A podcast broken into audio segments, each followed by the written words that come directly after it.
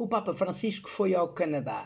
A importância desta viagem apostólica pode medir-se pela dificuldade e risco, dado que o Papa teve de andar sempre em cadeira de rodas e arriscou pôr em causa toda a recuperação do seu joelho. Mas ele tinha uma razão profunda: o pedido de desculpa das populações indígenas pelos maus tratos sofridos em muitos espaços, incluindo em internatos dirigidos pela Igreja.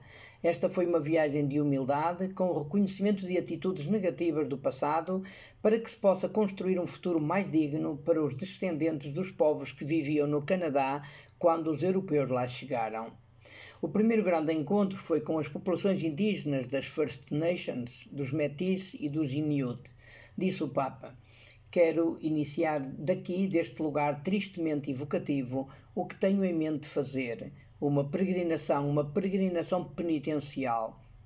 Chego às vossas terras nativas para vos exprimir pessoalmente o meu pesar, implorar de Deus perdão, cura e reconciliação, manifestar-vos a minha proximidade, rezar convosco e por vós.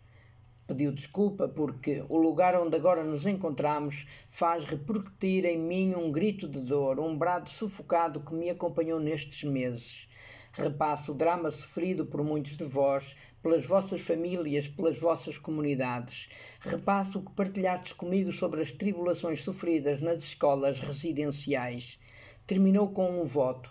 Rezo e espero que os cristãos e a sociedade desta terra cresçam na capacidade de acolher e respeitar a identidade e a experiência das populações indígenas.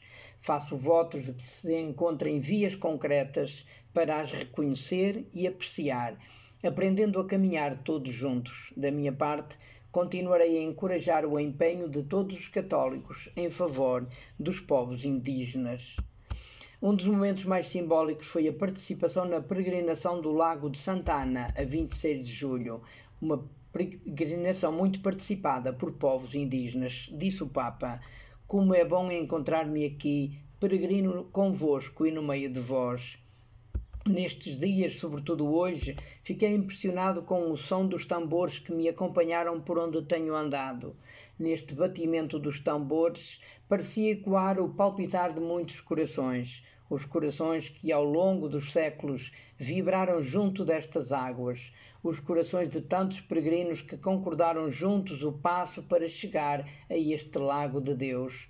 Quantos corações chegaram aqui ansiosos, sobrecarregados pelo peso da vida, e junto destas águas encontraram a consolação e a força para continuar. Também aqui imerso na criação há outro batimento que podemos escutar, a palpitação materna da terra.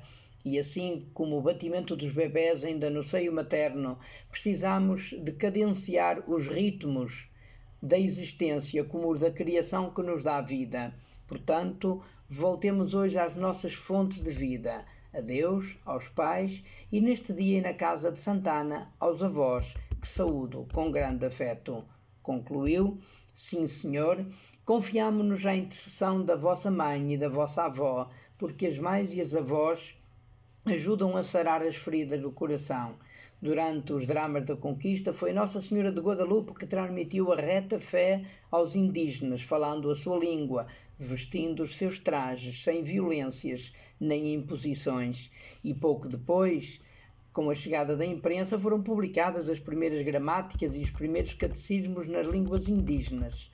Quanto bem fizeram os missionários, autenticamente evangelizadores, nesta linha a fim de, preservar as línguas e culturas autóctones em tantas partes do mundo. No Canadá, esta enculturação materna deu-se por obra de Santana, unindo a beleza das tradições indígenas e a da fé, plasmando-as com sabedoria de uma avó, que é mãe duas vezes.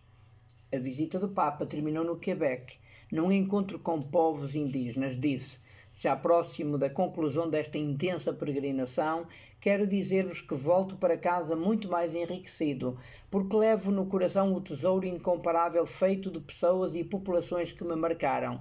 Tesouro de rostos, sorrisos e palavras que permanecem no meu íntimo, de histórias e lugares que não poderei esquecer, de sons, cores e emoções que vibram intensamente dentro de mim. Verdadeiramente posso afirmar que, enquanto vos visitava, as vossas realidades, as realidades indígenas desta terra, visitaram o meu íntimo. entraram em mim e sempre me acompanharão.